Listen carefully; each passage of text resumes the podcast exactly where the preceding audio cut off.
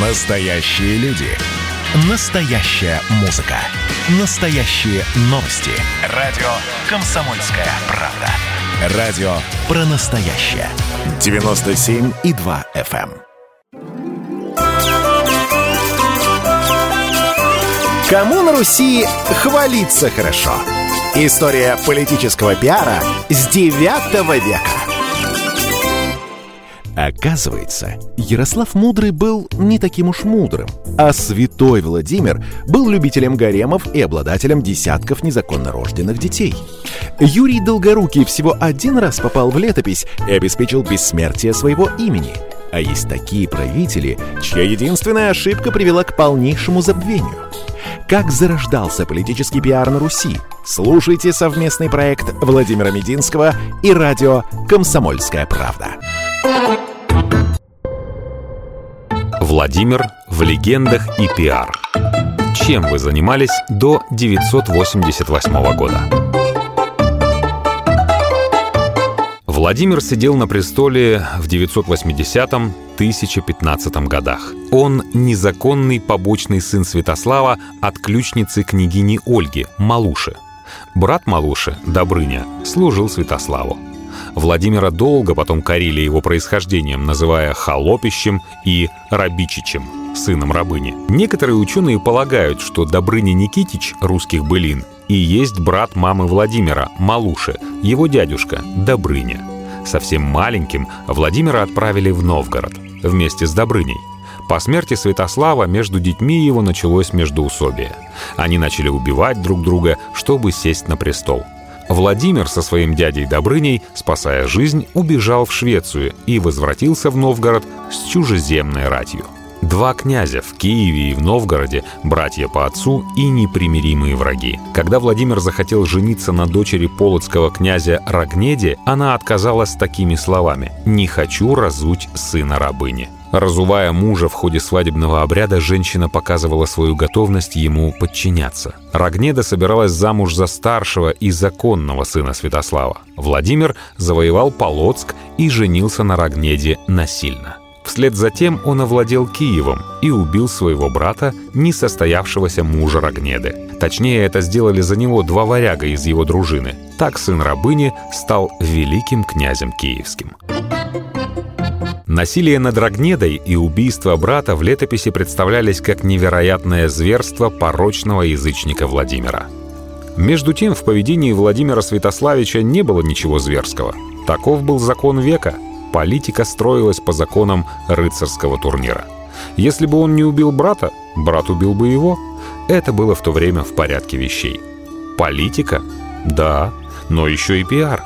Что мы знаем о старших сыновьях Святослава? По существу ничего, а вот Владимир о своей известности позаботился. Святой равноапостольный Владимир вошел в историю тем, что крестил Русь. Независимо от мнений и мотивов, поворотное событие в истории. Описывает его летопись вот как. «Был Владимир жертвой похоти, и были у него жены. Рогнеда, от нее имел он четырех сыновей и двух дочерей, и от гречанки одного, от чехини одного, а еще от одной жены двух, а от болгарыни двух, а наложниц было у него 300 в Вышгороде, 300 в Белгороде и 200 еще в одном сельце.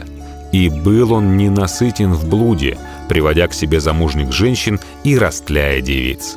Был он такой же женолюбец, как и Соломон, ибо говорят, что у Соломона было 700 жен и 300 наложниц. Мудр он был, а в конце концов погиб. Этот же был невежда, а под конец обрел себе вечное спасение. Так резюмирует летопись. Казалось бы, ну что же это за святой? Баб пол Руси, полное безобразие. Но пиар-ход пусть наивный, а безошибочный.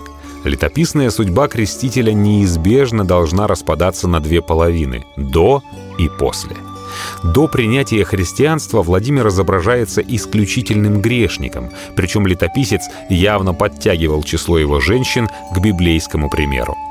Правда, такое количество жен, как у восточного царя Соломона, было для русского князя чем-то нереальным, и пришлось добирать на любовницах. Да и насчет семи сотен жен своего Соломона евреи явно чего-то перемудрили. Может, просто семь? Как-то реальнее – Но женщины — невинная шалость. Во всяком случае, по сравнению с человеческими жертвами, которые он приносил богам после удачных походов. Скверным рисовался режим Владимира Святославича в период до. Плохим. Не можем без того быть. Нет никаких сомнений в том, что в повести временных лет нет ни слова правды относительно обстоятельств принятия решения о крещении Руси.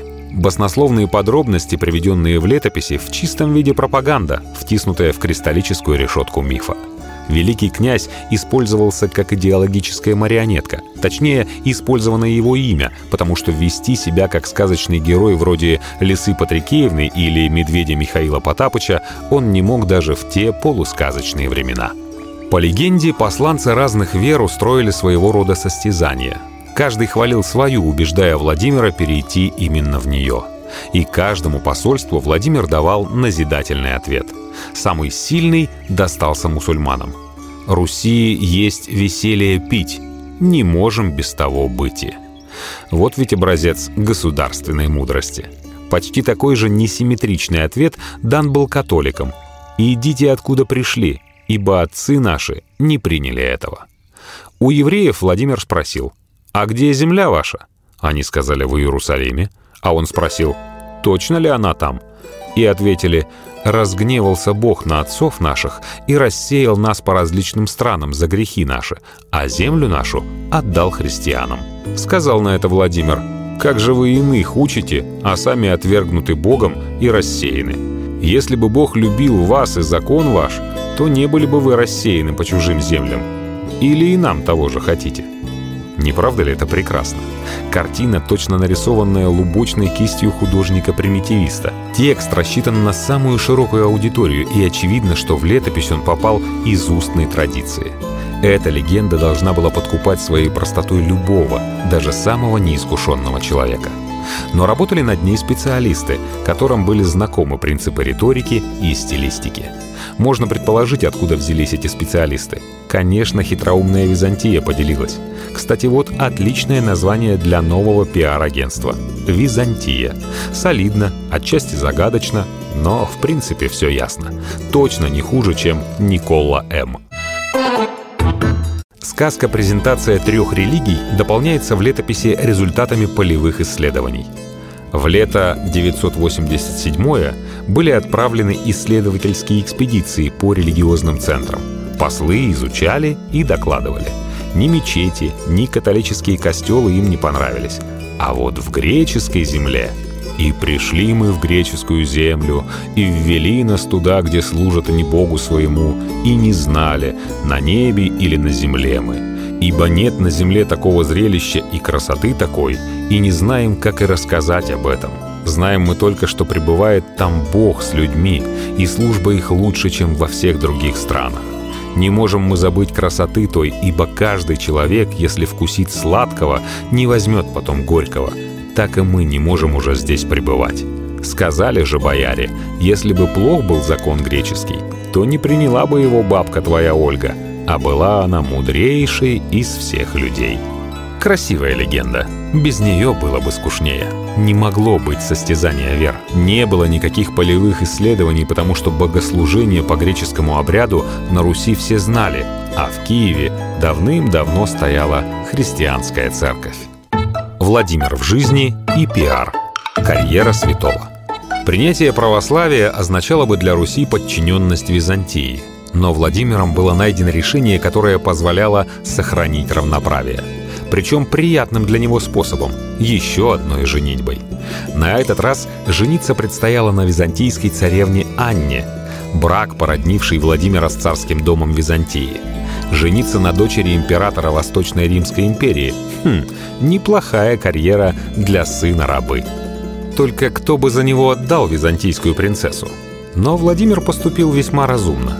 Захватил город Херсонес, не тот, что в Греции, а тот, что у нас, в Крыму, и предупредил братьев, сидевших тогда на престоле, императоров Базилевсов. Из Херсонеса он не уйдет, пока ему не отдадут в жены их сестру Анну. «Пусть приезжает в Константинополь», — пишут императоры. «Нетушки», — отвечает умный Владимир. «Если приедут, то исключительно со всей дружиной. Предок мой набивал на ворота Константинополя щит, И я не хуже. Пришлось императорам слать сестру в Херсонес, подчиниться воле варвара. А в этих условиях о подчинении Руси Византии и речи быть не могло, конечно. Политика? Да, но еще и красивый жест. Всем было понятно, что Русь и Византия договариваются на равных. В результате крещение было, а подчинения не было. От Перуна до Христа. Владимир вводил христианство железной рукой. В выборе методов не стеснялся. В самом Киеве все прошло еще сравнительно спокойно, хотя и тут пришлось силой загонять жителей в реку, а статую Перуна с золотыми усами и серебряной головой дружинники сбросили с обрыва. В других местах утверждение христианства прошло не так гладко. В Новгород Владимир послал старого друга и дядьку Добрыню и ближайшего боярина Путяту. Говорили, что Новгород Добрыня крестил огнем, а Путята — мечом. А Владимир деятельно занялся распространением веры, крестил подданных, строил церкви, назначал духовных. В Киеве построил десятинную церковь Богородицы, названную так потому, что назначил ей десятую часть от княжеских доходов. Целых 10% от всего, что получал. Огромные средства. Одна из великих заслуг крестителя Руси, признанного церковью святым, в том, что он понял – Русским обществом можно управлять с помощью определенных идей, причем на уровне самоорганизации. Владимир смог оценить тот потенциал для сплочения нации, которым обладает христианская вера. В обычной своей деятельной манере он начал распространять книжное просвещение, как продолжение христианизации общества. В Киеве и в других городах у домохозяек отбирали детей и отдавали их учиться грамоте. Матери, отправляя детей в учение, плакали о них как о мертвых. Но за какие-то 20 лет на Руси появилось поколение, качественно превосходившее своих предков. В веселье Руси есть питии или пиры пиара.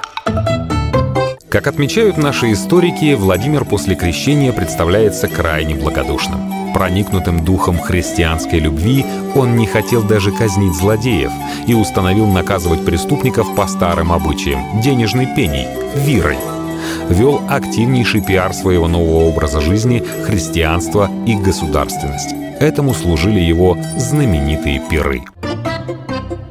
Пир закатывался не только для приближенных князя. Князь с боярами и дружиной пировал на высокой галерее дворца, синях – а на дворе ставились столы для народа. Он кормил и поил всех, а тем приглашенным, кто по каким-то причинам не в состоянии был явиться на княжеский двор, приказывал развозить блюда и питье.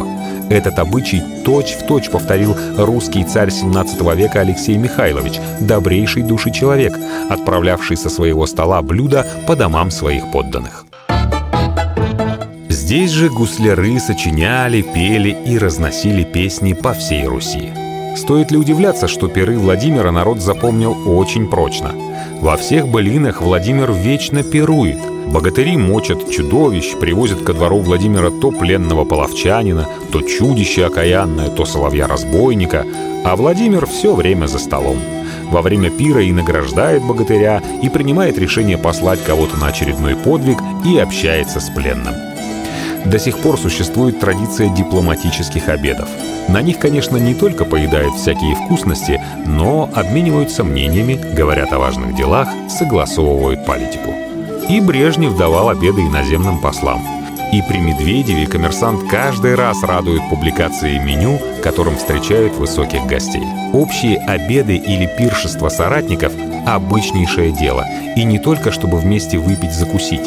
На пирах Сталина решались важнейшие вопросы, а книга «Застольные беседы Гитлера» и написана по материалам того, что говорил сладчайший фюрер во время торжественных ужинов.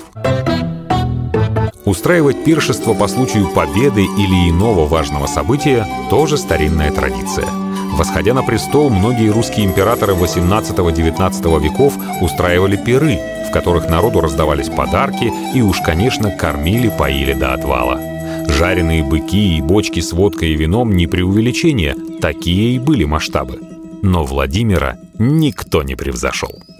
В стольном городе в Киеве у ласкового князя у Владимира было пированица, почестный пир. На многих на князей, на бояров, на могучих на богатырей, на всех купцов, на торговых, на всех мужиков деревенских. Под соусом этих пированиц сложились целые циклы о князе Владимире Красном Солнышке, о Добрыне, о борьбе с Соловьем-разбойником, олицетворением племенных князьков и о богатырских заставах, охранявших границы Руси от силушки поганой. В эпоху Сталина была попытка продолжить традицию былин, сочиняя специальные «новины», но не получилось. Новины не стали такой же частью фольклора, как былины — и здесь пиар Владимира остался не взятой никем вершиной. Он сумел произвести впечатление на свой народ. Наверное, он хотел в первую очередь прижизненной славы, но его пиры стали могучей технологией пиара, и славу он получил на века. Пост-пиар Владимира. Святой и солнышко. Резюме века легенд. Владимир Красносолнышко, образ которого, как вы увидите из последующих глав этой книги, слился в народном сознании с образом Владимира Мономаха, дал на удивление эффектную концовку веку легенд. Народная память избирательна. Может быть, князь Игорь, дед Владимира, был ничем не хуже. Но своей пиар-компании организовать не сумел или не захотел. И мы почти ничего о нем не знаем – самый малоизвестный и самый малопочитаемый князь. А вот Владимир Красносолнышко — это главный герой русского народного эпоса. Вот так, господа современные политики. Читайте, завидуйте и, если можете, учитесь. Не по летописям, а по понятиям. Одиннадцатый век меча и креста. Лихие 90-е годы русского тысячелетия. XI век похож на 90-е годы века 20-го. Происходил передел собственности. На глазах поднимались авторитеты и гибли в бандитских разборках. Орудовали киллеры, шли информационные войны. Князья-олигархи скапливали огромные богатства, а народ жил тяжко. Имидж Ярослава Георгия – Киевские летописи не без основания называли Ярослава Мудрого «самовластец». Канунг Ярислейв, как называли его в Скандинавии, постоянно рос в должности. Современники в отношении него употребляли и восточный титул – Каган. Каганами звали верховных хазарских князей. А под конец жизни Ярослава его стали попросту именовать царем, то есть Цезарем, как самого византийского императора. Но мудрым его прозвали не за политические успехи. Мудрым русский великий князь был признан за то, что просвещал Русь. Строил церкви, украшал города, переписывал и переводил книги, распространял грамоту. В общем, это почетное звание досталось ему за вклад в культурное наследие Руси. Тут есть о чем задуматься великим князьям дня нынешнего и завтрашнего. История, как мы уже отмечали, место тесное. Оставаться в ней на века – проблема, а остаться так, чтобы тебя поминали добрым словом, это высший пилотаж пиар. Что в народе знают сегодня о Ярославе Мудром? Только то, что он мудрый. Кто помнит, что скандинавы звали его Ярослейфом Скупым? Кто помнит, что он пришел к власти, беспощадно истребляя собственных братьев? Кто расскажет, что властвовал Ярослав не над всей Русью, а делил власть с братом, Мстиславом Храбрым? Почти никто. А вот про Мудрого скажет каждый и помнят это уже тысячу лет. Взялся он круто. Пример стоял перед глазами. Константинополь, он же Царьград, он же Второй Рим. А чем мы хуже? Главными украшениями византийской столицы считались Софийский собор и крепость с золотыми воротами. И вот по приказу Ярослава были заложены крепость византийского образца с золотыми воротами и Софийский собор – Грандиозный храм, в постройке которого принимали участие приглашенные греческие мастера, был отделан мрамором, мозаикой и великолепными фресками. Софийский собор несколько меньших размеров был построен и в Новгороде. Раз церковь есть, то должен быть и священник. Вместе с основанием Святой Софии Ярослав положил начало русской митрополии. Причем митрополитом стал русский – Иларион – С тех пор традиция велела делать главой церкви на Руси или грека, или русского. Сам Ярослав любил чтение и беседы с книжными людьми. Он собрал знатоков и поручил переводить с греческого на русский язык разные сочинения духовного содержания и переписывать уже переведенные. Таким образом, составилась библиотека, которую Ярослав приказал хранить в Святой Софии – пишет Костомаров. Киевский князь, как видно, имел намерение осветить в глазах народа свой княжеский род, и с этой целью вскоре по утверждении своем в Киеве перенес тело Глеба и положил рядом с телом Бориса. С этих пор они начали привлекать к себе народ на поклонение. Говорили, что тела их были нетленны, и у гроба их свершались исцеления. Итак, Ярослав – заступник за невинно убиенных братьев – исполнитель земного и божественного закона. Братья же почти святые, тела их не тлеют. Их святость возвращается к Ярославу, отбрасывая на него самую положительную тень. Грамота оставалась тогда явлением церковным, и священникам было поручено учить людей.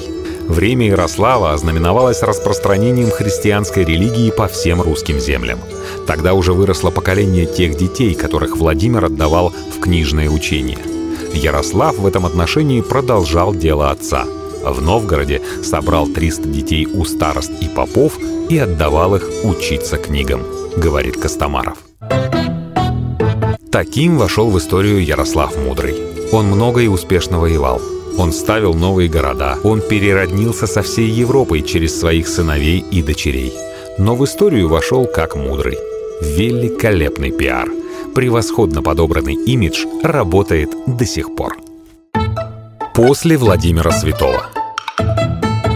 А начиналось все вовсе не благостно.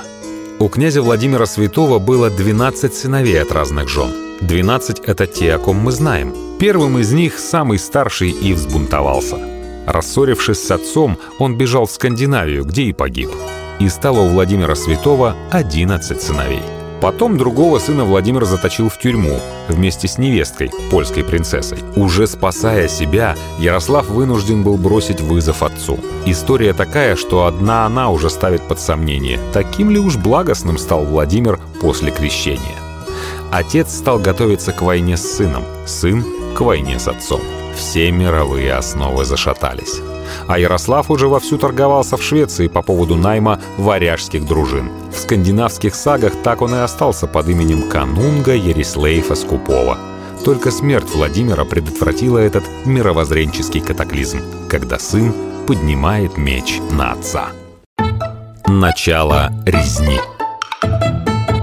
Креститель Руси Владимир Святой в конце своей многогрешной жизни приблизил к себе из всех своих многочисленных сыновей Бориса – Приходится так уклончиво говорить «многочисленных». Признанных, как мы уже отметили, было 12, а сколько оставалось непризнанных при его гаремах, куда государь любил удаляться и после принятия христианства, не представляется никакой возможности сосчитать. В общем, у престарелого отца Владимира Красносолнышка Борис стал ходить в любимчиках. Со всеми, как бывает в больших и дружных семьях после смерти главы рода, вытекающими последствиями – Борис возвращался из удачного похода на печенегов. А в это время в Киеве рядом с умирающим отцом находился его сводный братец, другой сын князя Владимира, Святополк. Он был старше своих братьев по возрасту и, как бы сейчас сказали, по нахрапистее. Старшинство давало ему право на престол. Правда, против Святополка была тайна его происхождения. Не было уверенности, в общем, что Владимир — его отец, потому что Владимир женился на его матери, когда она уже была беременна. Как можно унаследовать престол отца, если он тебе не отец? Такой вопрос вводил в ступор мозги средневекового человека. Но избирательный ресурс Святополка после смерти отца включал еще две нужные составляющие для обретения верховной власти в стране. Во-первых, этот князь оказался в нужное время в нужном месте. Во-вторых, за ним стояла такая мощная, хотя и новая для Руси сила, как духовенство. Сила эта владела навыками управления общественными настроениями, как никто другой. Из Византии на Русь были присланы лучшие специалисты. Против Святополка был административный и нравственный ресурс Бориса, которого явно готовили к роли преемника. Личные качества молодого князя Бориса вызывали к нему в народе и, говоря современным языком, элитах, симпатии. Достаточно вспомнить, что на момент смерти Владимира он возвращался с победой над грозным противником. Бояре в Киеве три дня не объявляли о смерти великого князя, ожидая прибытия Бориса в столицу. Был еще не имеющий отношения к пиар-фактор, который, тем не менее, трудно игнорировать. Под началом Бориса находилось возвращавшееся из похода восьмитысячное войско, то есть он располагал реальной военной силой. Борис узнал о смерти отца в 100 километрах от Киева, в военном лагере на реке Альте. Почему-то она не раз еще появится в ключевых моментах рассказа об XI веке. «Поиди, сяди Киеве на столе отни», — сказала дружина князю. Неожиданно Борис отклонил идею дружинников. Отказался брать власть. Были у него какие-то свои резоны. Может, рассчитывал на приглашение от Святополка, а может, ожидал каких-то других важных известий из Киева. И тогда дружинники ушли. Лагерь на Альте быстро опустел, о чем дошли слухи до Святополка. Он подослал к Борису наемных убийц. Князя зарезали прямо в шатре главнокомандующего, а тело привезли на двор к сводному брату. Далее события развивались так. Опасаясь мести Глеба, единокровного брата Бориса, Святополк вызвал его из Мурома и приказал умертвить. Вслед за детьми болгарыни Борисом и Глебом настала очередь сына Чехини Святослава. Этот князь пытался бежать в Венгрию, но был настигнут и убит, отмечает Скрынников. Из 12 братьев осталось 8. Так и шел обратный отсчет по трупам, словно в кровавом фильме Тарантино. Всем политическим расчетам и пиар-раскладам была предпочтена в духе XI века остро отточенная сталь. Но пиар все же сыграл свою роль. И еще какую. Черный имидж Святополка. За совершенные преступления Святополку суждено было остаться в истории под кличкой Окаянный. Убрав конкурентов, он задобрил киевлян дарами, призвал на помощь поляков, польский король был его тестем, и, как казалось, надежно утвердился в качестве великого князя Киевского. Правда, поляки вскоре стали безобразничать. Кажется, впервые тогда явили они на Руси этот польский народный обычай. Воспользовавшись начавшейся заварухой, из Новгорода прибыл князь Ярослав, будущий мудрый. Естественно, пожаловал не в гости к Святополку. Пришел он во главе новгородской дружины и наемников-варягов – Ярослав был зятем шведского короля, варяги помогали ему и за деньги, и идейно, по-родственному. План, который он составлял против отца, удалось не переписывая, осуществить против старшего брата. Всего через четыре года после вероломного убийства своих братьев и вокнижения в Киеве Святополк Окаянный был разбит и подался в бега. Решительная битва произошла на той же реке Альта, рядом с тем самым местом, где был зарезан Борис. В летописи сказано, что тогда на Окаянного нашел какой-то безумный страх. Он не мог сидеть на коне, и носили его на ручных носилках, прямо как Карла XII перед Полтавой. Так и несли его вплоть до самого Берестия, Бреста. «Бежим! Бежим! За нами гонятся!» — кричал он в беспамятстве. Дружинники отправлялись в разведку, проверить, не гонится ли кто за ними. Никого не было. А Святополк все кричал «Вот, вот, гонятся, бежим!» и не давал остановиться ни на минуту. И забежал он куда-то в пустыню между чехов и ляхов, и там кончил жизнь. Могила его в этом месте и до сегодня, и из нее исходит смрад, говорит летописец. Объял ли Святополка такой мистический ужас? Смердела ли его могила через века после смерти? Сомнительно. Но яркий черный имидж Святополку был создан. Умение припечатать политического врага метким словом, дискредитировать его – такая же часть профессиональной работы политика, как и всякая другая. Ярослав блестяще с этой задачей справился – Политики 20 века не раз пытались действовать так же, но были куда менее успешны. Большевики приклеили к имени последнего русского царя кличку «Кровавый», а русская православная церковь канонизировала его как «страстотерпца». Рейган обозвал СССР «империей зла». К США эта кличка обратно и вернулась. Кто сейчас помнит, кроме профессиональных историков, что Ленин постоянно называл Троцкого, эдак ласково, «Иудушка Троцкий»? Сталин гнал Троцкого не хуже, чем Ярослав Мудрый Святополка. Совпадают даже отчаянные выкрики Троцкого, старавшегося убежать от страшного врага куда угодно и, наконец, осевшего в Мексике. Но даже гениальный пиарщик Сталин не мог обозвать Троцкого так, чтобы эта обзывалка пристала к нему на века. И могила Троцкого никогда в легендах ГПУ не смердела. Превратить Троцкого в предателя и негодяя большевики могли. Но до Ярослава Мудрого им было расти и расти. Пиар-концепция «Борис и Глеб». А дело с Борисом и Глебом постепенно двигалось к канонизации. Когда их причислили к лику святых, эти князья стали считаться покровителями княжеского рода и охранителями русской земли. Их заступничеству и вмешательству охотно приписывались победы русских над врагами. Третий брат, убиенный Святослав, не удостоился такой чести. Вероятно, помешало происхождение от чехини, то есть католички. Тоже пиар-ход, кстати. В 1054 году христианская церковь окончательно разделилась на католическую и православную. Папский легат 16 июля положил на главный алтарь Софийского собора в Константинополе декрет, содержавший анафему византийцам. Патриарх в ответ отлучил папу и всех его последователей от церкви.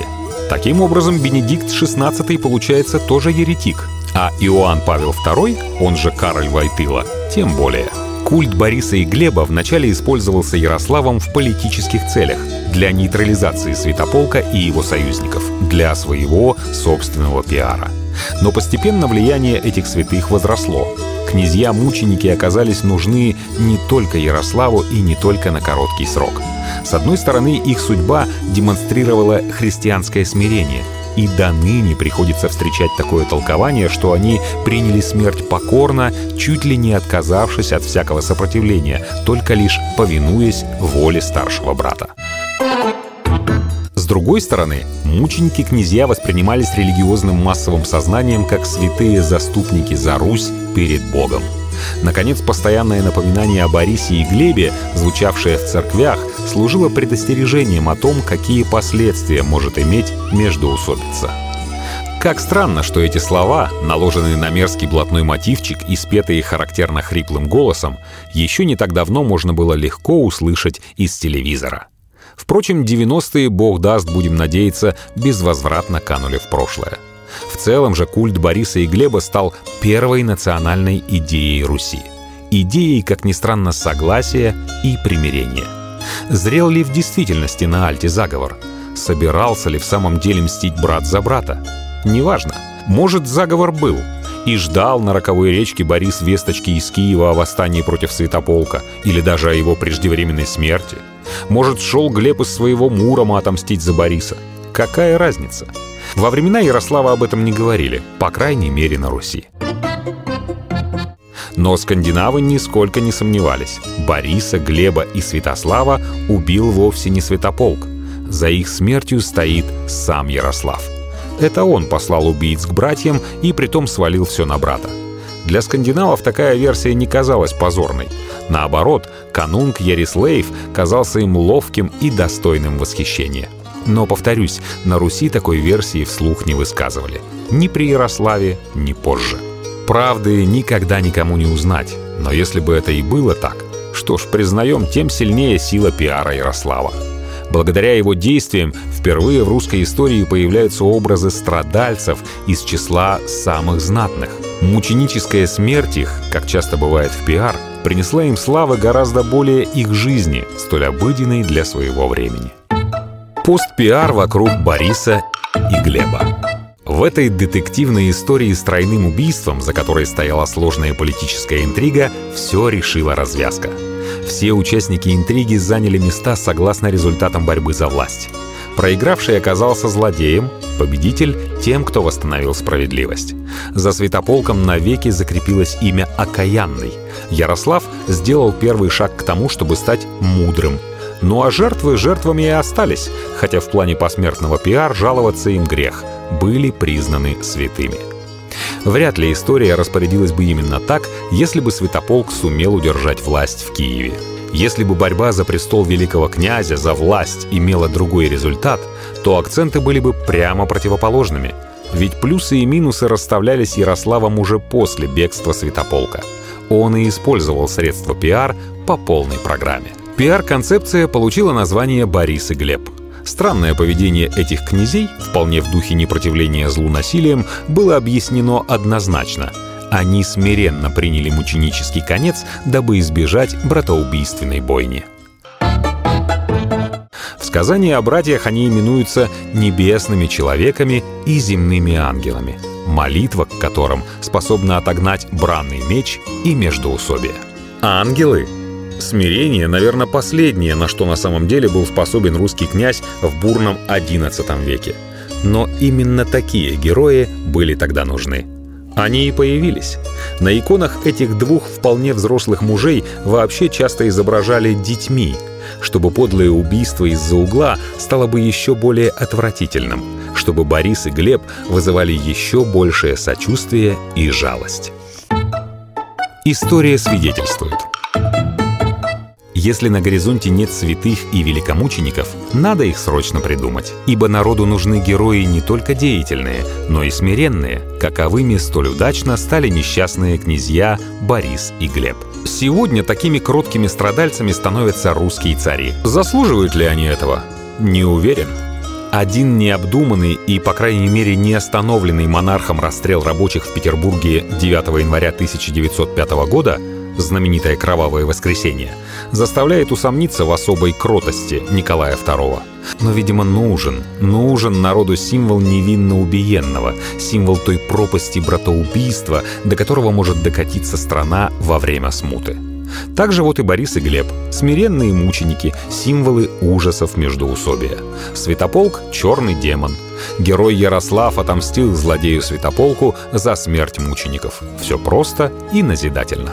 Попутно распространилась молва о многочисленных чудесах у их гроба, что быстренько закончилось их канонизацией.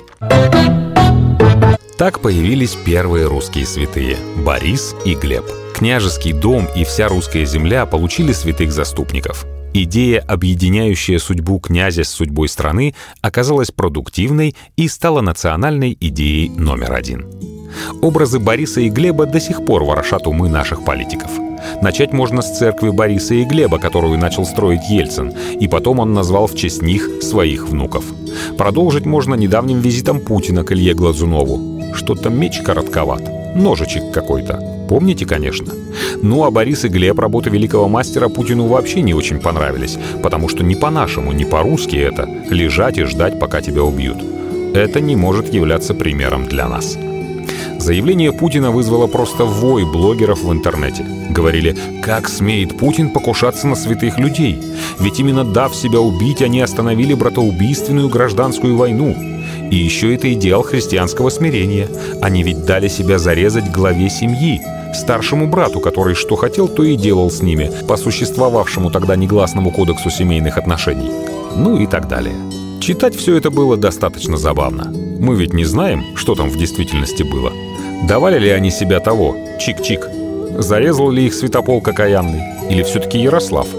Так любая легенда тысячекратно преломляется в этих микрокристаллах пиара спустя века – и дает повод либо для патетических высказываний первых лиц государства, либо для словословия или возмущения по этому поводу десятков тысяч избирателей. Я тут могу сказать только одно. Зачем вообще комментировать комментарий Путина? Высказал он отношение не к реальным персонажам, а к мифу. Это раз. И во-вторых, самое обидное, тратится так много времени и сил на то, что там сказал в частном порядке частный человек – это что, касалось каких-то законов, правил нашей жизни, борьбы с мировым кризисом? Мы начинаем разворачивать дискуссию вокруг какого-то высказанного правильного или неправильного частного мнения. Ну, кажется ему, что ножик коротковат, а кому-то кажется, что в самый раз. Он считает, что Борис и Глеб вели себя неправильно, а кто-то правильно. И столько шуму. Халуйство, в общем, какое-то. То, что придается столько значения подобным мелочам, это тревожный знак – и для нашего общества, и для Путина в том числе. Скоро так мы начнем еще вопросы языкознания изучать. Может, ВВП и в этом, как выяснится, знает толк. Недопиаренный Мстислав С 1019 по 1054 год страной руководил Ярослав Владимирович, прозванный Мудрым.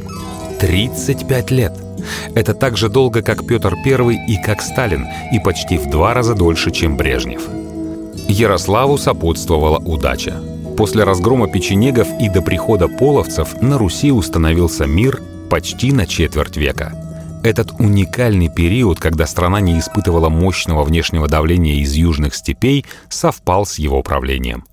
Но все могло быть по-другому, потому что в 1023 году Ярославу пришлось бороться с братом Мстиславом. Летописец писал «Был же Мстислав дороден телом, румян, с большими глазами, храбр был в бою, милостив и очень любил дружину, имущество для нее не жалел, ни в питье, ни в пище не ограничивал ее». Этот князь получил от отца удел в отдаленной Тмутаракане, то есть в Тамане на побережье Черного моря, и прославился своей богатырской удалью. Слово «тмутаракань» стало в русском языке синонимом глухой провинции. Тьма – много, таракан – понятно. Но в XI веке это было процветающее княжество. Сейчас здесь станица Таманская, южнее которой по Черноморскому побережью находится Сочи. Так что край-то этот и сейчас наш. И Олимпиада 2014 года состоится в зоне исторического присутствия России на Земле, которая была русской еще с X века, изначально, с самого основания русского государства. Эх, не хватает нам хорошего пиара. Пиара, героем которого был бы брат Ярослава, Мстислав Храбрый. Мстиславу Первому пришлось формировать кавказскую политику России. Тмутаракань была форпостом России на Кавказе. Заключалась эта политика в основном в непрерывных стычках с воинственными горскими племенами. Это богатырю только нравилось. Самый знаменитый эпизод — единоборство с косожским князем Редедей — оно долго помнилось на Руси, даже попало в слове о полку Игореве. Описание того, как Мстислав зарезал врага на глазах его войска, стало одним из излюбленных предметов героической народной поэзии. Поединок происходил перед рядами выстроившихся с двух сторон противников. Редедя полагался на свою знаменитую физическую силу. Мстислав хотел сберечь свою дружину и, честно говоря, непонятно на что рассчитывал. Разве что на удачу. Вот как этот эпизод излагает Костомаров. Князь Косожский по имени Редедя предложил Мстиславу единоборство с тем, чтоб тот из них, кто в борьбе останется победителем, получил имущество и жену, и детей, и землю побежденного. Мстислав принял предложение. Редедя был исполинского роста и необыкновенный силач. Мстислав изнемогал в борьбе с ним – но взмолился к Пресвятой Богородице и дал обет построить во имя ее церковь, если одолеет своего врага. После того он собрал все свои силы, повалил Редедью на землю и зарезал ножом. По сделанному условию Мстислав после боя овладел его имуществом, женою, детьми и наложил на Косогов дань, а в благодарность Богородице, оказавшей ему в минуту опасности помощь свыше, построил храм во имя ее в Тмутаракане бесконечно храбрый и при этом богобоязненный христианский князь-рыцарь. Таков был его удачный имидж. Этот идеальный образ характерен для пиар европейских государей в средние века. Таким пытался выглядеть и Ричард Линное сердце в Британии, и Карл Великий в Германии и Франции. Но, конечно, в случае с Мстиславом присутствовала кавказская специфика. Загадочные косоги, согласно летописям, это вполне реальный народ, точнее, группа народностей. Они были известны в европейской и восточной литературе со времен Средневековья под именем черкесов. Из современных народов Кавказа к ним относятся адыгейцы, кабардинцы и черкесы, говорящие на родственных языках абхазо-адыгской группы. Так что Мстислав прирезал в рукопашной на коротких ручных ножах не абы кого, а реального черкесского князя. Мстислав со временем стал пользоваться такой популярностью, что в летописях просматривается симпатия к нему, даже когда он поднялся против своего брата Ярослава, великого князя Киевского.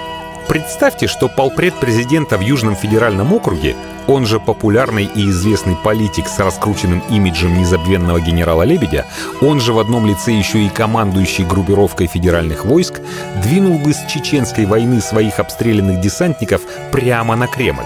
Да еще в купе с дикой дивизией, состоявшей из отрядов лично преданных ему чеченских полевых командиров.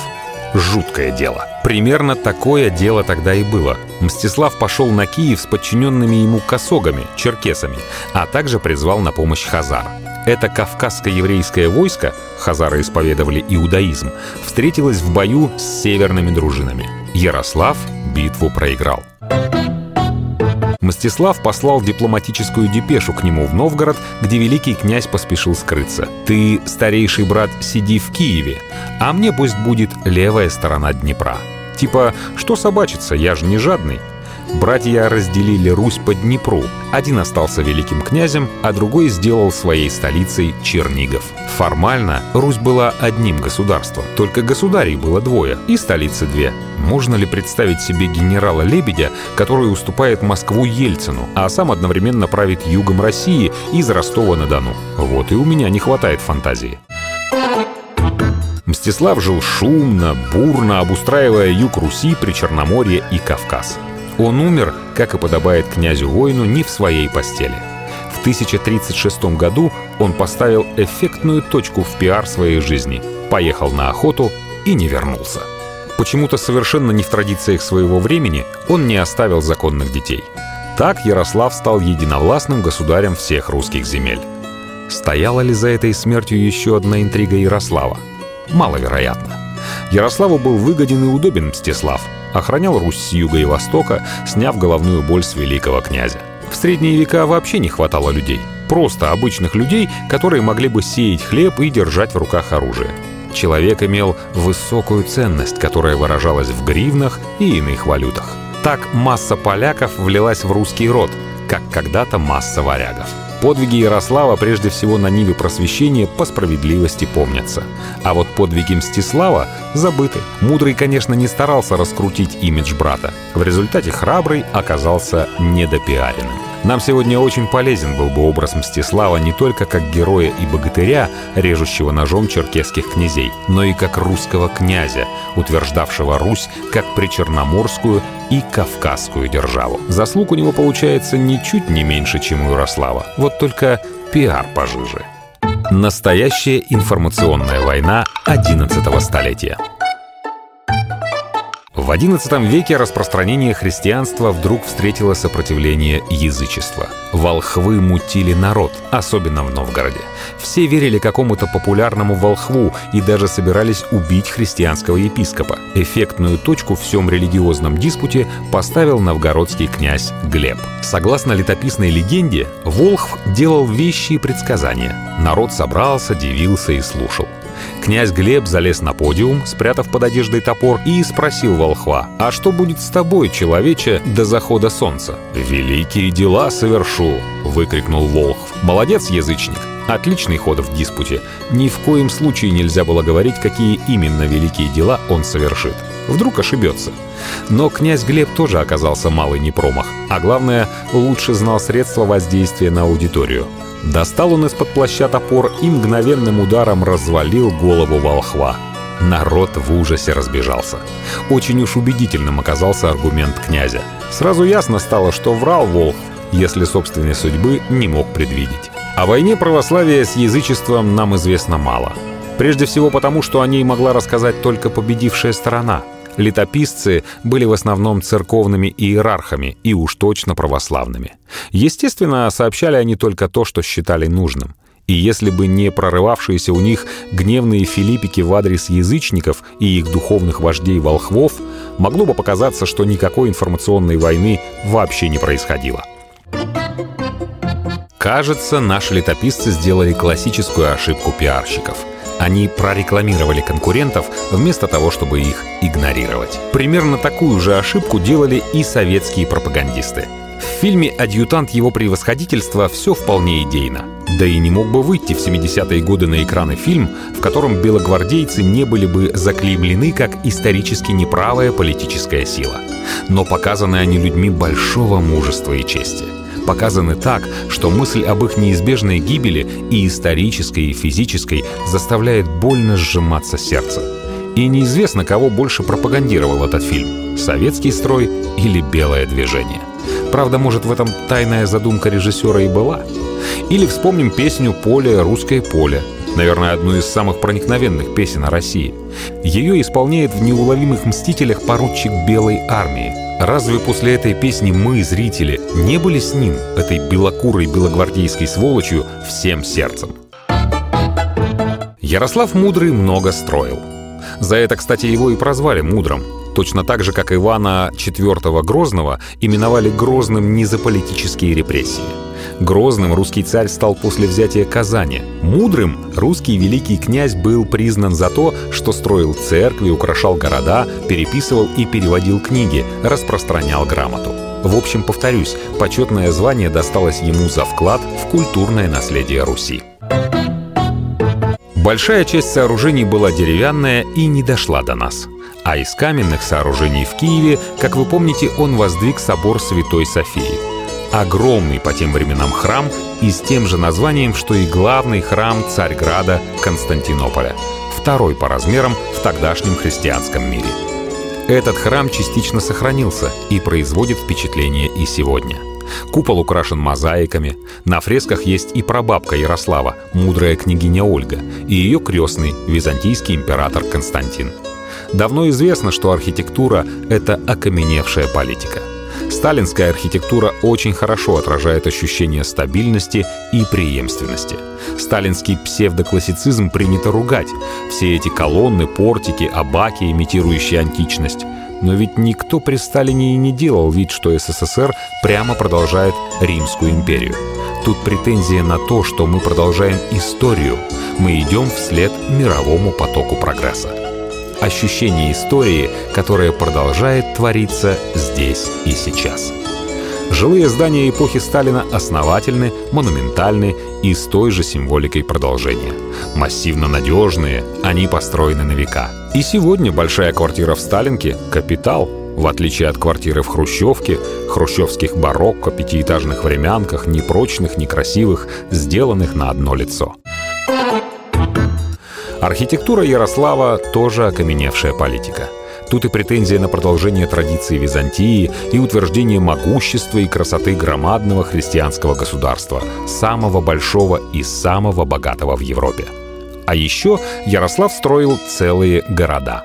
У первых христианских князей Руси было по два имени, полученное при рождении и данное при крещении. Ярослава звали еще и Георгием – Русские произносили это имя как Юрий. На северо-востоке своей державы он основал город Ярославль, который назвал своим языческим именем. По легенде, еще в 1011 году Ярослав там крестил Волгу. Не реку, естественно, а обитателей ее берегов. Жители урочища Медвежий угол выпустили против него медведицу. Князь не растерялся и зарубил зверя секирой. С того и повелось. Изображение медведя с секирой стало элементом герба города Ярославля. На северо-западе своей страны Ярослав основал город Юрьев, назвав его своим христианским именем. Эстонцы произносили это слово как «тарту», а немцы как «дербт». Тарту прославлен Дербским университетом, а на самом деле он Юрьев. Многие правители называли своим именем города – Петербург назван в честь небесного покровителя Петра I, это всем известно. Но построить не один, а два переживших века исторических города и назвать их своими разными именами, как-то я и не могу назвать других, кроме Юрия Ярослава. Эх, не ценят сегодняшние эстонцы, потомки лесных братьев-язычников, заслуг великого князя по созданию инфраструктуры цивилизации не собираются пока что возвращать городу его настоящее исконное имя. А право же зря. Некоторым утешением для великого князя могло бы служить то, что у сегодняшних украинцев орден Ярослава Мудрого весьма почетная награда. Награждений орденом князя Ярослава Мудрого Будьякова ступеня именуется кавалером ордена князя Ярослава Мудрого – Кстати, Ющенко наградил им Кравчука, одного из ликвидаторов СССР. Ярослав, всю жизнь держал русскую собиравший, думается мне, перевернулся в гробу. Пиар русских королевин – Владимир наплодил столько сыновей и дочерей, звали их так похоже, что в этих многочисленных Владимировичах трудно не запутаться. Но дети Владимира и Ярослава сыграли важную роль в политике, независимо от личных качеств – вступлением в династические браки. Покажем, кто на ком женился, исключительно из интересов пиар Руси. В XI веке наше огромное государство стремилось к международному признанию – в средние века лучшим способом для этого было породниться с той державой, внимание которой добиваешься. Монархическая форма власти, в отличие от демократической, давала такие возможности. Вот поженить Горбачева на Тэтчер во имя разрядки международной напряженности такая светлая идея могла возникнуть только в воспаленном мозгу опьяневшего от воздуха свободы пациента канатчиковой дачи. И даже тему неполитической связи заклятых друзей Тимошенко и Саакашвили может позволить себе поднять не всякий. Разве что столь неординарный политик, как Алексей Митрофанов. А вот тогда связать кровными узами свою страну с соседним или же отдаленным государством мог любой монарх. Причем эта возможность никогда не иссякала. Напротив, постоянно возникали новые варианты по мере рождения сыновей и дочерей. Правда, тут нужно было иметь ответный интерес, и не к красоте невесты, а политический интерес к твоей стране. Но у Киевской Руси, растянувшейся от Белого моря до Черного, от Дуная до Волги, таких проблем не возникало. У нас даже профессиональные историки помнят, кажется, только о Ярославне, королеве Франции. Да и то лишь потому, что старый советский фильм с таким названием иногда показывают по телевизору. А между тем все было безумно многообразно и интересно. Но сразу оговоримся, что запомнить кто, когда и на ком непросто. А главное, не обязательно. Важно оценить масштаб явления. Как вы уже помните, Всеволод, старший из сыновей Владимира, погиб первым. Но не на родине в усобице, как было принято в те времена, а за границей. Согласно скандинавской саге, он сватался к вдове шведского короля Сигриди-убийцы. У Сигрид же был такой приятный обычай — Своих женихов она сжигала во время пира прямо в пиршественной зале. Слуги заваливали окна двери бревнами и запаливали деревянное сооружение. Вот такие были нравы. Видно, не угодили чем-то женихи эти румяной шведской королеве. Святополк, уничтоживший сводных братьев Бориса и Глеба, а потом еще одного брата, был женат, как уже упоминалось, на польской принцессе. Повоевав в середине 40-х годов XI века с Византией, Ярослав Мудрый заключил с ней мир. В утверждение мира греческий император Константин Мономах отдал свою дочь за его сына. Этот брак имел большие последствия. Во-первых, его физическим результатом стал великий князь киевский Владимир Мономах. А во-вторых, в духовной сфере, а точнее идеологической и политической, это родство с Византийской империей стало еще одним камнем в фундаменте концепции, которая сформируется еще не скоро. Москва, Третий Рим. Другой сын Ярослава взял в жены дочь польского короля, а третий — немецкого. Дочь самого Ярослава, Елизавета, была замужем за норвежским королем Харальдом Суровым. Ярослав в свое время отказал жениху. Он, мол, малоизвестен. Чтобы доказать свое высокое качество, Харальд разграбил и сжег 40 городов, захватил в море до 200 торговых судов и все награбленное слал Ярославу и Елизавете. Пусть полюбуются. Харальд был своего рода романтиком. При зареве горящих городов он писал чувствительные стихи. В них, воспевая свои бранные подвиги, жаловался, что русская красавица к нему холодна. Этот воин, заняв норвежский трон, вскоре высадился в Англии, чтобы завоевать еще и английское королевство. Но его преследовали неудачи, и он был убит. Однако давайте не будем забывать, что королева Елизавета, русского происхождения, могла появиться в Англии за 500 лет до современницы Шекспира Елизаветы I. И получилось бы, что нынешняя королева Великобритании была бы не Елизавета II, а Елизавета III. Другая дочь Ярослава, Анна, вышла за французского короля Генриха I. Именно она и была королевой Франции. Родила Филиппа I. Это имя стало с тех пор королевским именем во Франции и была при нем регеншей. В официальных документах чаще расписывалась по-русски. Кстати, Анна Ярославна была, похоже, единственным грамотным человеком при французском дворе. И французский король, и его окружение, и сын короля Филипп в грамоте не преуспели. Анна и вела переписку и читала книги, а ее сын расписывался, обводя свое имя в специальные рамки. Еще одна дочь Ярослава Мудрого стала венгерской королевой. В негласном рейтинге «Самые перспективные женихи невесты Европы» Русь уверенно занимала одну из верхних строчек. Венцом матримониальных успехов был брак отнюдь не с французским монархом. Франция тогда не централизованное слабое государство. Реальная власть зачастую принадлежала не королю, а герцогам и графам, кои и сильного короля не очень боялись. А как на троне оказывался слабак, так и вовсе в грош его не ставили. Настоящим дипломатическим успехом был брак княжны Евпроксии с германским императором Генрихом IV. Он, правда, в семейном плане был неудачным и закончился шумным бракоразводным процессом. Дело в том, что император Генрих оказался поклонником сатаны. Он пытался вовлечь в этот мрачный культ и молодую жену. Ей удалось бежать. Она дала скандальные показания, после которых папа отлучил императора Генриха от церкви. Наконец Евпроксия вернулась в Киев. Киеве грубых варваров и греховников-германцев осудили, а вчерашнюю императрицу все жалели. Между тем брат Евпроксии, Владимир Мономах, женился на принцессе Гити, последней представительнице англосаксонской королевской династии, свергнутой Вильгельмом Завоевателем. Этот брак давал Мономаху, а еще больше его потомкам, детям Гиты, формальное право на британский престол. Нормандские короли Британии были очень недовольны. Вдруг князь Руси захочет стать еще и королем Англии. Кстати, почему бы и нет? Совершенно реальный поворот событий. Для тех времен ничего необычного. А в самом конце века, когда геополитическая обстановка изменилась и с юга Русь подперли половцы, стали заключаться совсем другие браки. Как сказали бы сейчас на мидовском языке, сменился геополитический вектор внешней политики. Летопись свидетельствует. В лето 1094 года сотворил мир Святополк с половцами и взял себе в жены дочь Тугаркана, князя Половецкого. Это был уже другой Святополк, не окаянный.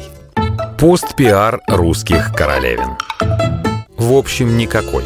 У нас не знают, насколько плотно была вовлечена наша страна в общеевропейский экспорт-импорт монархов в начальные века своей истории. А ведь это самое явное для того времени свидетельство международного престижа Руси. Был он, получается, не ниже, чем престиж Российской империи XIX века – и повыше, чем в XVIII веке. Потому что весь XVIII век русские императоры могли брать жен только в захудалых германских княжествах. И лишь в XIX столетии у русских императоров появились серьезные датские, британские, голландские родственники. Прямо как на Древней Руси во времена Ярослава Мудрого. Об экспорте-импорте принцев и принцесс писала Лариса Васильева в своих «Женах русской короны». Разошлась книга хорошо, но давно не переиздавалась. В любой стране Запада на нашем месте написали бы целые библиотеки, выпустили бы на экраны не одну Ярославу, королеву Франции, а снимали бы и снимали сериалы. Железная маска русской истории – в середине 18 столетия в Амстердаме вышла книга на французском языке, в которой рассказывалось, помимо прочего, о таинственном узнике времен Людовика XIV. Его лицо постоянно закрывала бархатная маска. История приобрела популярность. К ней обращались и Вольтер, и Дюма. Маска, путешествуя из книги в книгу, постепенно стала железной. А ко времени французской революции и борьбы с проклятым царизмом общепринятой версией стало то, что железная маска — близнец Людовика XIV. Людовик XIII будто бы велел воспитывать этого принца тайно, чтобы предотвратить возможную путаницу с королями. Когда трон занял Людовик XIV, он якобы узнал о брате и сразу велел его заточить. Дабы избежать нежелательных последствий от их поразительного сходства, король заставил несчастного всю жизнь носить железную маску. Такое варварское обращение с живым человеком, кандалы, надетые на лицо, должно было обнажить перед революционным народом звериную сущность прогнившей монархии. В наши дни посредством расписного красавчика Ди Каприо эту легенду популяризировал Голливуд, а несколькими десятилетиями раньше не менее успешно это сделал Жан Маре. К счастью, американские кинематографисты еще не прознали про судьбу несчастного князя Судислава, а то бы уже точно порезвились по мотивам его трагической судьбы с помощью какого-нибудь Киану Ривза. Костомаров писал, что после случившейся на охоте смерти Мстислава, помимо Ярослава оставался еще один сын Владимира Святого — Судислав, живший в Пскове. Ярослав по какому-то оговору тотчас по смерти Мстислава засадил его в тюрьму в том же Пскове, и несчастный сидел там безвыходно до кончины Ярослава, отмечал историк XIX века Николай Костомаров явно недоумевая, почему великий князь повел себя с такой необъяснимой жестокостью. Рыбаков дает точные даты и сообщает о дальнейшей судьбе несчастного. Судислав Псковский, один из самых незаметных князей, по клеветническому доносу был засажен своим братом Ярославом в Поруб, просидел там 24 года, и лишь спустя 4 года после смерти Ярослава племянники выпустили его из тюрьмы, чтобы немедленно постричь монахи. В одном из монастырей он и умер в 1063 году, пережив всех своих братьев. Клеветой еще можно объяснить репрессии великого князя. Хотя 24 года в тюрьме по Рубе, лишенный окон и выхода со сплошными стенами, это чересчур. В те времена, если не убивали сразу, то скоро прощали. Если не перерезали друг другу глотки сразу, то быстро мирились. Но уж заточение в монастыре, устроенное Ярославичами после смерти Ярослава Мудрого, выглядит вовсе необъяснимым. Если только не вспомнить о том, что его матерью была византийская царевна, и это был единственный законный христианский брак Владимира. То есть Судислав — единственный стопроцентно законный наследник Киевского престола — Выходит, что эта древнекиевская история даже покруче, чем французская, с единоутробным двойником-близнецом Людовика XIV. Итак, получается, что во французской истории железной маски не было, во всяком случае именно железной, а вот в русской очень похожая история действительно приключилась. Удалось бы несчастному Судиславу вырваться из тюрьмы, и зашатался бы стол Ярослава — о том, что на Руси есть истинный православный государь, причем несправедливо лишенный власти, да еще и пострадавший за правду, мгновенно стало бы известно по всей русской земле, несмотря на затрудненность коммуникации в XI веке. Вот этого-то возвращения государя и боялись Ярославичи. Постпиар Мудрого Каждый добросовестный школьник знает Ярослава Мудрого в лицо — на картинке в учебнике представлен его скульптурный портрет — реконструкция по черепу, произведенная советским ученым Михаилом Герасимовым. Подозрительно монгольские скулы для потомка викингов, правда, вызывают сомнения. Он ли? Но если не обращать на это внимание, то можно сказать, что Ярослав удостоился от потомков высшей чести — возможности лицезреть его воочию через века. Создавая памятники, храмы и шире распространяя культуру, Ярослав обрел тот вес в отечественной истории, который заставляет нас помнить его через 10 веков. Век меча и креста. Увы, за долгие годы правления в тепличных для истории Руси условиях он не построил прочной политической системы. Его деятельность сводилась к укреплению личной власти и приобретению новых богатств. Но с деньгами он расставался грамотно, обменивая богатство на известность, благоволение церкви и на славу. Потому и прославился. И в грамотной среде, на тот момент, конечно, церковной, заслужил почетное звание мудрого. Что ж, это было и в самом деле мудро. Век меча и креста. Резюме. Проект века первые русские святые Борис и Глеб. Поднятые на щит в ходе политической борьбы за Киев, они затем были признаны заступниками княжеского рода и всей русской земли. Вокруг этих двух фигур, уже давно виртуальных, на протяжении всего века происходили объединительные процессы. Пиар-персона века — Ярослав Мудрый. После него не осталось стабильной политической структуры, но он не жалел средств для прославления своего режима. Мудрый тщательно следил за тем, чтобы его образ воплощал стабильность и развитие. В результате он безбедно правил почти 40 лет и остался в истории как государь, полностью соответствовавший своему прозвищу. Самый провальный пиар у Святополка Окаянного. Независимо от того, он или не он убивал братьев.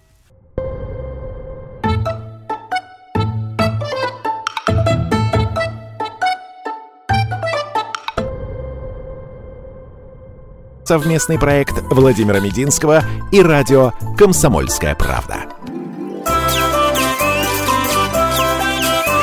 Кому на Руси хвалиться хорошо? История политического пиара с 9 века.